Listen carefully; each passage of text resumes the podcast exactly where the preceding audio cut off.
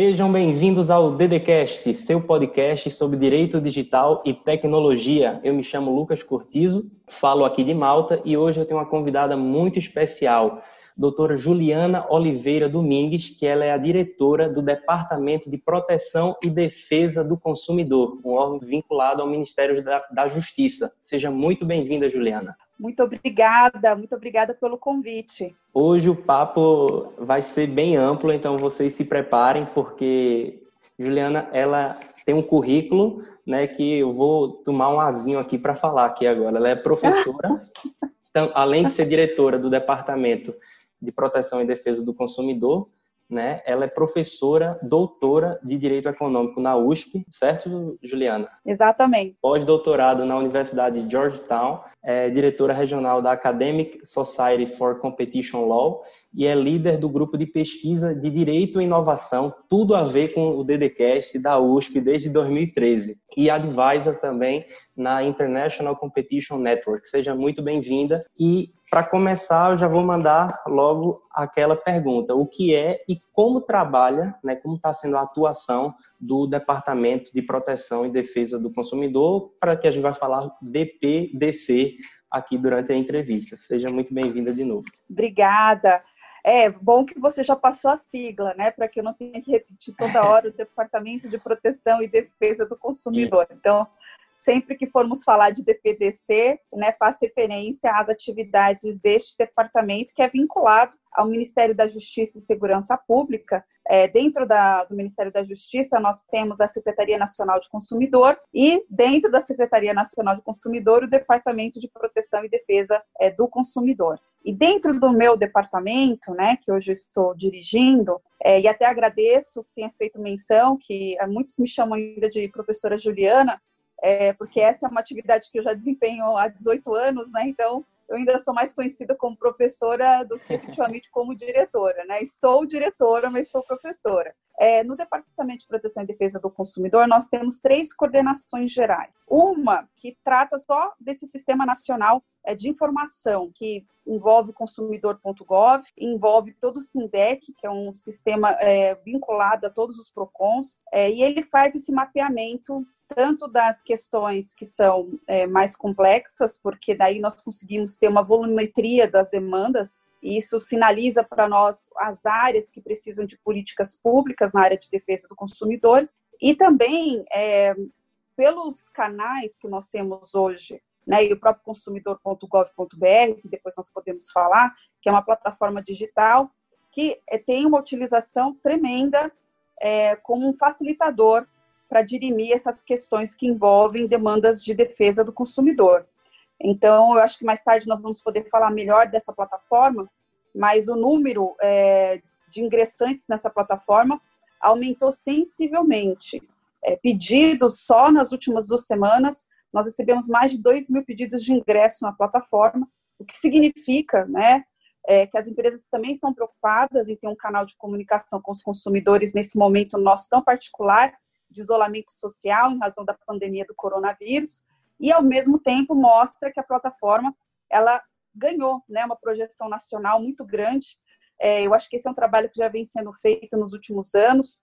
Tivemos muitos ingressos já em 2019, mas esse ano tende a ser o recordista em número de empresas ingressando na plataforma consumidor.gov, que é a plataforma oficial do governo federal para é, soluções alternativas né, desses conflitos buscando aí um canal em que os fornecedores e o próprio consumidor consigam entrar no entendimento sem precisar acionar o Poder Judiciário. A outra coordenação que eu tenho, que também faz um trabalho que é bastante interessante, que às vezes as pessoas conhecem pouco, é a coordenação geral de estudos e monitoramento de mercado. Então, naquelas situações onde você vê, né, nós recebemos várias denúncias de preços abusivos, por exemplo, agora com a pandemia do coronavírus. Essas demandas elas chegam e nós não temos ainda certeza e a convicção de que houve né, a conduta é, que configuraria o preço abusivo. Então, é a partir do estudo que é feito e do monitoramento do mercado que é feito nessa coordenação que nós levantamos os indícios que vão instruir é, um futuro processo.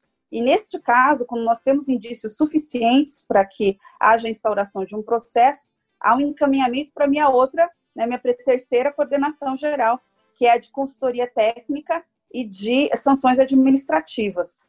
Então, nessa, nessa é, coordenação geral, nós temos todos os processos administrativos, né, tanto que vocês devem saber que o DPDC aplica sanções em processos administrativos sancionadores. Né, tivemos aí algumas conhecidas no mercado digital, acho que do Facebook, que ganhou projeção internacional, foi publicado inclusive em mídias fora do Brasil, é, a condenação que houve no final do ano passado, e nós temos é, é, mais de 40 investigações só é, né, tratando de mercados digitais, né, dentro de uma que envolve é, todo tipo de inteligência artificial, é, marketplaces, inclusive questões envolvendo pirataria.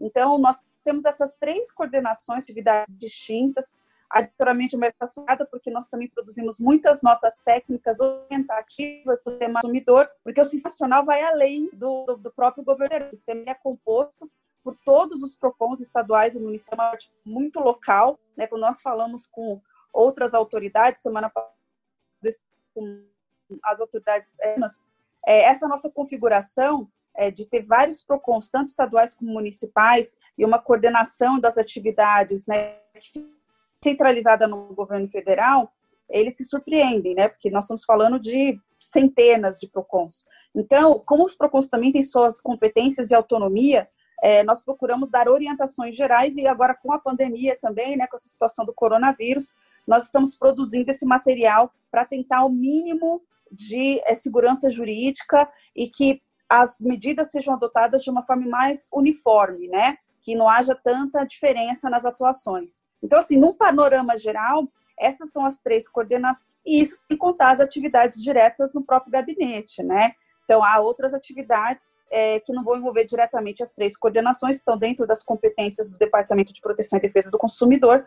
E o que eu posso dizer é que, nesse momento, é, estamos trabalhando no mínimo dez vezes mais no comitê de crise do Ministério da Justiça. Eu imagino, eu imagino porque a luta deve estar sendo grande, assim, não só administrar, né, ser esse ponto de contato entre os PROCONs, como você bem falou, como também é, diante dessa pandemia que nós estamos vivendo, né, o, as pessoas foram para dentro de casa, né, então estão consumindo mais de uma forma digital, estão se envolvendo mais nessas questões digitais, até inclusive talvez sejam marinheiros de primeira viagem, né? Tem muita gente que está sendo forçada a usar, a, enfim, um site, uma plataforma pela primeira vez, porque se viu dentro de casa necessitando prestar algum serviço, algum, enfim, vender algum bem. E, e aí, por exemplo, deve ter tido um boom né, no e-commerce durante esse período de pandemia. E aí surge, como você bem falou, qual é a preocupação em relação ao consumidor não sei, é muito comum em momentos extremos que as pessoas e as empresas tomem certas atitudes também extremas. Então, um reajuste de preços abusivos, um aumento é, desproporcional né, do valor dos bens. Como é que como é que está sendo essa luta do DPDC diante dessa pandemia? Sim, eu acho que o grande desafio para muitos foi readaptar a vida, né? Diante de uma situação que você tinha muitos serviços que eram prestados é, em lugares físicos, de repente eles passaram a ser online, e ao mesmo tempo, né, o quanto que isso coloca é, o consumidor mais vulnerável numa situação é, em que ele se sente muito inseguro. E quando eu falo do mais vulnerável, quando a gente vai falar de plataformas digitais, existe uma geração que já nasceu conectada. As filhas, elas não conseguem entender que tinha vida sem internet. Então, é uma situação totalmente diferente de um idoso, até então tinha uma dificuldade imensa né, para fazer música no Google, por exemplo.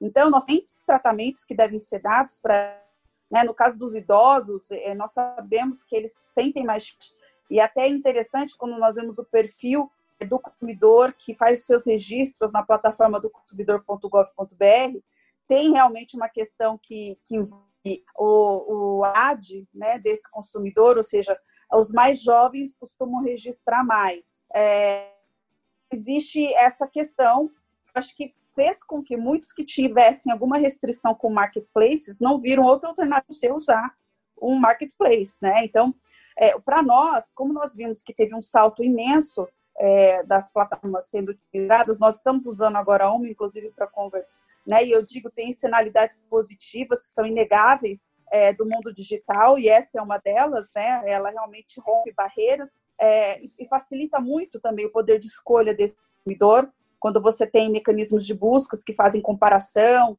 É, então, isso tudo traz também muita segurança para o consumidor e até pode alterar a, o quanto que nós discutíamos antes a vulnerabilidade por conta da ausência de informação, porque hoje talvez a grande questão seja a qualidade da informação, Isso, não a ausência da informação, né? Então, perfeito. são questões que são bem diferentes.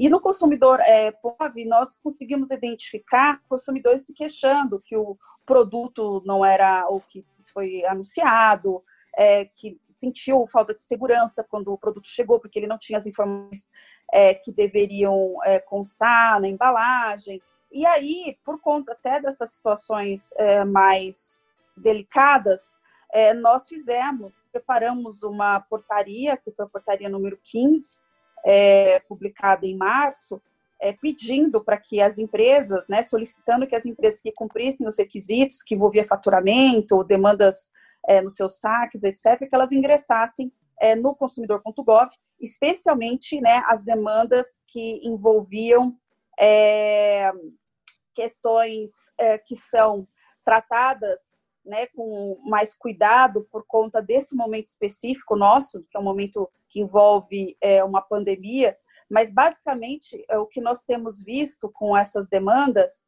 é que é, os próprios fornecedores sentiram a necessidade de ingressar no Gov. Então, nós tivemos um, nós temos mais de 2 mil pedidos ainda em análise para ingressar no, no Gov.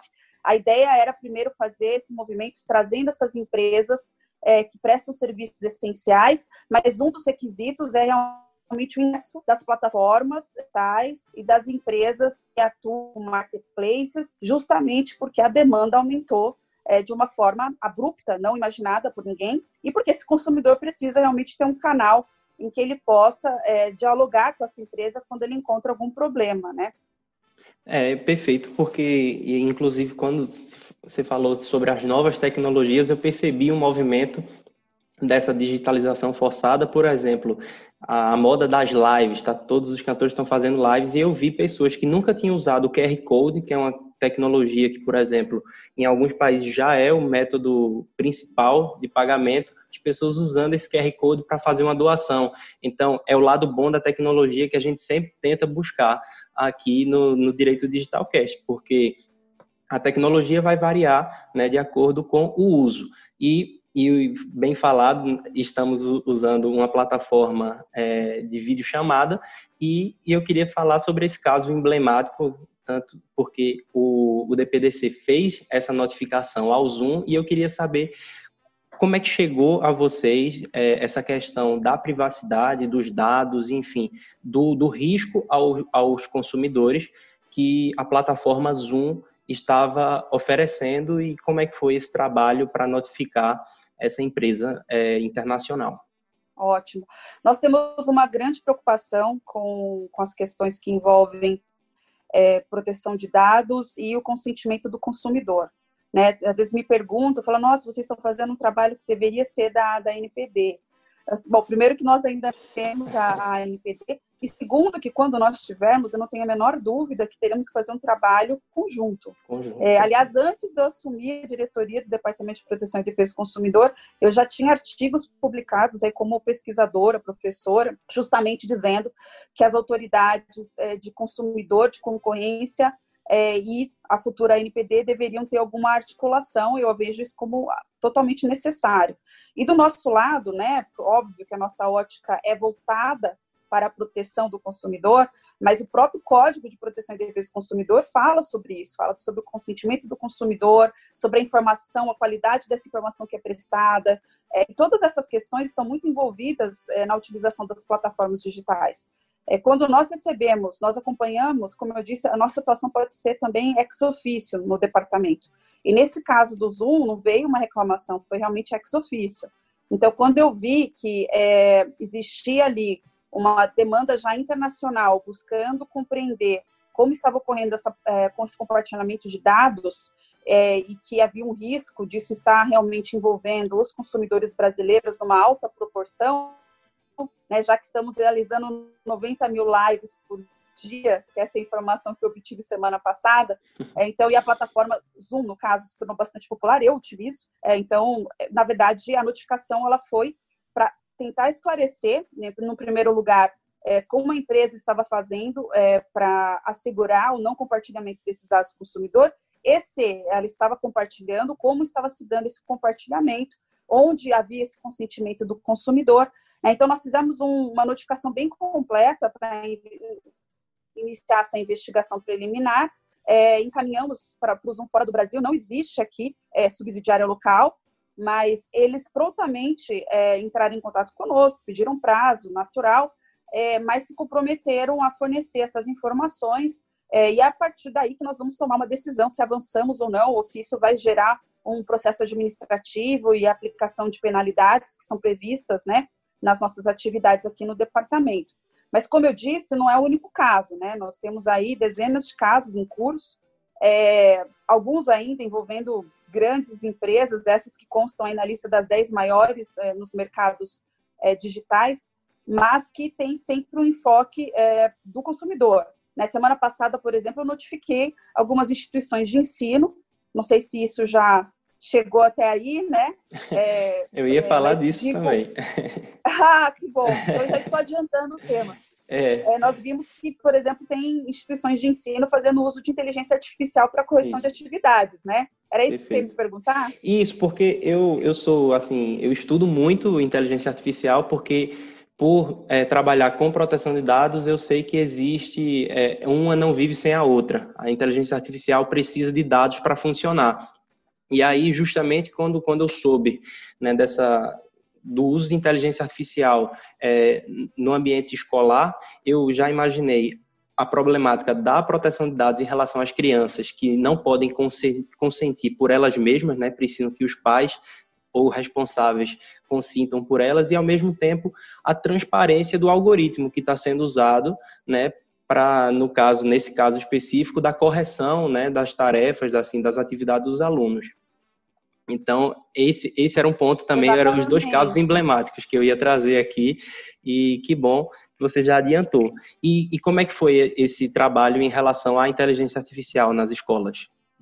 Então, estamos realmente investigando, porque existe um problema já identificado é, por alguns é, pais responsáveis, né? Porque quando nós falando de educação, é, eu falo que educação é um tema complicado quando você quer trazer ele num contexto muito abrangente, porque vai desde a educação infantil até o ensino superior. Né? E quando nós estamos falando de ensino superior, aí muitas vezes o aluno ele já tem maioridade, ele já pode responder por si mesmo, ele já pode autorizar, mas quando é a educação infantil ou a fundamental, você precisa do responsável é, tomando a frente dessas decisões. Sim. E nós recebemos desde denúncias dizendo: olha, eu não sabia que essas atividades estavam sendo corrigidas é, por mecanismos e programas de inteligência artificial, como também recebemos é, notificações aqui e pedidos de é, providências em situações em que as aulas são gravadas da educação fundamental, é, esses alunos não é, autorizam ou simplesmente não foram nem informados sobre o compartilhamento das suas imagens. E essas aulas são disponibilizadas depois online é, com a gravação das imagens dessas crianças, desses adolescentes. Então, são duas questões totalmente diferentes, é, mas que envolvem né, o, o ambiente digital. É, a que envolve a é, inteligência artificial, como já me perguntaram, ah, mas você vê problema de ser inteligência artificial corrigindo? Do ponto de vista do consumidor, né? O problema não é a correção em si pela, pelo mecanismo, mas sim o fato dele estar ciente dessa utilização. Ou seja, Exato. esse consumidor sabia que quem estava corrigindo as suas atividades é, era um programa de, é, envolvendo inteligência artificial e programado para essa finalidade, ou ele não sabia. Né? E se ele não sabia, é, que consentimento foi dado, então? Né? Então, nós temos um problema aí, que é, veja, é, mais uma vez, é interdisciplinar. Eu sempre falo que o direito hoje ele precisa ser visto de uma forma interdisciplinar. Quando nós vamos falar de direito digital, é, de internet das coisas, nós estamos falando muitas vezes de direito do consumidor, de é, direito à privacidade, de responsabilidade civil, de direito constitucional. Então, assim, não tem como você se desviar dessa comunicação entre as áreas do direito. E nesses casos, né, apesar de envolver o ambiente digital, nós temos duas situações que são distintas, mas que trazem, atraem a nossa competência como é, Departamento de Proteção e Defesa do Consumidor, uma vez que, em um caso, você tem um risco de exposição é, desses vulneráveis, dessas crianças, sem o consentimento. No outro, você tem uma atividade que foi contratada de uma forma que pode estar sendo realizada de outra forma e o consumidor também não foi informado. É, então, são situações que merecem a nossa atenção. As investigações estão em curso. É, elas geram sempre mais atenção da mídia, justamente porque são situações novas, né, é, que o ambiente digital acaba proporcionando para nós e, e, são desafios jurídicos interessantes, mas são situações que estão sendo analisadas né, pelo Departamento de Proteção e Defesa do Consumidor, ainda em curso. Perfeito. Não, é, e você falou muito bem dessa questão do, de, de, do consumidor estar ciente do que está sendo feito. Né? E é, tudo é uma questão de transparência. Né? Hoje em dia, assim, Exatamente. eu falo pelo lado da proteção de dados, você fala pelo lado do direito do consumidor, e a gente sabe que as nossas áreas são irmãs, né? digamos assim. A gente não tem como dizer que por exemplo, você está atuando é, em nome da proteção de dados aí no Brasil, pela ausência do ANPD, lógico, em defesa ao consumidor, mas ao mesmo tempo é, tocando em outras áreas do direito. Então, é, é uma atuação assim muito, muito importante, não só para os consumidores, mas para a nossa sociedade como um todo, eu acho, porque é, é aquele tipo de relação em que você atinge as pessoas. Na verdade, quando você fala em consumidor, você tá, não está tá protegendo uma entidade que não existe, você está protegendo pessoas. A mesma coisa, Sim. proteção de dados pessoais, pessoais vinculados a alguma pessoa natural. Então, essa, esse é o grande segredo né, dessa, desse intercâmbio, é, dessa área que muitas vezes é até confundida, até pela ausência de uma cultura de proteção de dados no Brasil. Muitas pessoas associam o direito do consumidor que de fato vai atuar em conjunto, como você bem falou, vai atuar sim em conjunto, porque a própria LGPD prevê isso aí, que os órgãos de defesa do consumidor vão sim também poder aplicar ah, os princípios, os direitos do, do da proteção de dados. Então, perfeito. Eu acho que quando a gente fala em inteligência artificial, a gente fala em direito constitucional, fala em direitos fundamentais, né? Que o direito do consumidor e a proteção de dados estão envolvidas. E, e, um assunto que a gente falou no começo e assim é, é um queridinho aqui do nosso DDcast, que é o consumidor.gov, porque para mim é uma grande representação da ODR, né, da resolução de conflitos online no Brasil, porque os números são assim fantásticos, né? Eu acho que é 99% de resposta e 81%, me corrija se eu estou errado, de, de providência através do consumidor.gov. Então, são números que mostram, além da rapidez, uma eficiência nessa atuação. Então, eu queria parabenizar, né? Inclusive, se, se o pessoal for para o episódio 28, eu anotei aqui, episódio 28 do nosso DDCast, a gente fala sobre as plataformas e, e faz menção ao consumidor.gov. E o nosso último texto do blog também é, é específico em relação ao consumidor.gov.br. E eu queria saber como é que fica, é, qual é o segredo do consumidor.gov? O que é que ele oferece que, por exemplo, uma ação judicial não consegue é, oferecer para que as pessoas prefiram e por que as pessoas devem preferir utilizar uma plataforma de resolução de conflitos online? É, eu sei que cada um de nós né, pode ter algumas preferências, mas quando nós estamos falando de direito do consumidor, é, acho que todos preferem ter a solução da sua demanda o mais rápido possível, né? E se temos um desafio hoje é, dentro do sistema nosso jurídico brasileiro tradicional, é que essas demandas elas podem se arrastar anos e anos. E quando de repente você tem a solução, ela já nem cabe mais e eventualmente você é, não teve o seu direito sendo é, de alguma forma defendido por essa decisão judicial. É, tanto que até para o consumidor.gov hoje nós temos parcerias né, que foram realizadas aí é, com alguns órgãos de proteção e defesa do consumidor e até mesmo com o CNJ para tentar é, torná-lo cada vez mais popular. Eu acho que a grande vantagem do consumidor.gov hoje, né, falando do consumidor é, assim, numa forma mais abrangente diante desse contexto nosso que é muito particular de isolamento social, de pandemia, é, primeira coisa, você não precisa sair de casa para registrar a sua demanda, né? Acho que só isso é uma vantagem incrível para qualquer consumidor. Né? Então, você teve um problema, né, numa relação de consumo. Ah, você comprou uma passagem aérea, ela foi cancelada, né, por conta da pandemia. E o, a empresa quer cobrar de você a remarcação, é, e já existe, inclusive, um termo de ajustamento de conduta assinado da Senacom com o Ministério Público Federal e a empresa para que não haja essa cobrança. Estão cobrando de você. O que, que você faz? Você pode entrar no consumidor.gov.br, você vai registrar a reclamação, a empresa tem 10 dias para responder a sua demanda, né? rapidamente responder. É, ela tem uma, uma de fazer, pode ser por e-mail, pode ser por telefone. Eu já recebi, eu já registrei, já recebi é, chamadas por telefone. É, e a demanda, ela é muito ajustada ao perfil desse consumidor e ao que ele deseja. Então, é um ambiente facilitador né? Pro, porque o fornecedor, da mesma forma, como ele está ali na plataforma e ele vai ser avaliado, é, ele se sente, aqueles que têm compliance, governança, eles se sentem na obrigação de trazer uma resposta para esse consumidor de uma forma adequada. Caso contrário, ele vai ser mal avaliado. Então, aqueles que têm preocupação com a imagem da empresa, e as grandes empresas geralmente têm, né, sabe que precisam dar uma solução adequada. Do outro lado, o consumidor tem uma resposta muito mais rápida e individualizada né? Dificilmente ele teria algo assim é, em qualquer, mesmo se fosse um juizado especial mais rápido que eu conheço, não consegue responder em 10 dias. Isso eu nunca vi. Né? Então, o fato de você ter um não tem custo, né? É, é, rápido. Nós temos aí, como foi dito, os dados estão ótimos, né? É, 80% de resolutibilidade, ou seja, 80% de demandas que deixam de é, chegar no Poder Judiciário e ocupar ali o tempo é, que nós sabemos que um processo tradicional acaba tomando na justiça brasileira.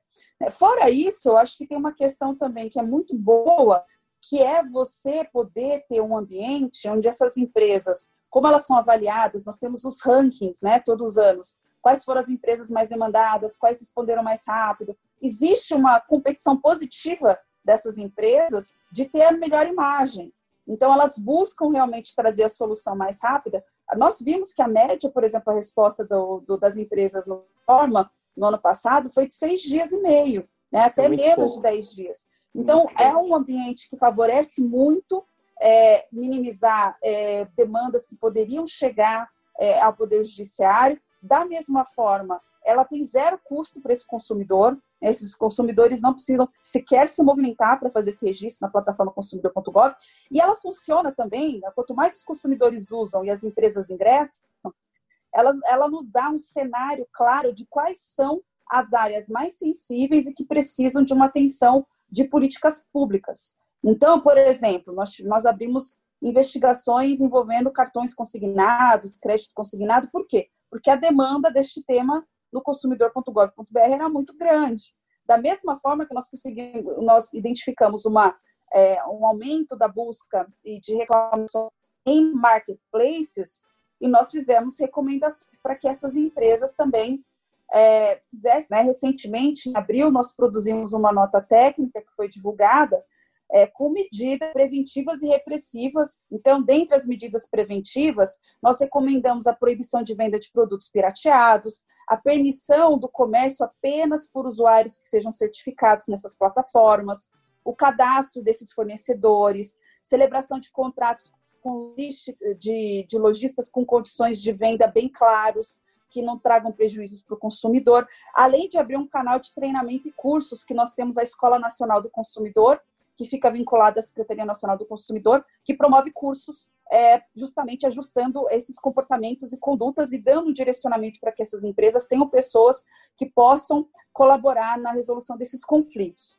Agora, como medidas repressivas, né, é, nós temos sempre adotado é, medidas mais severas no que diz respeito aos produtos falsificados.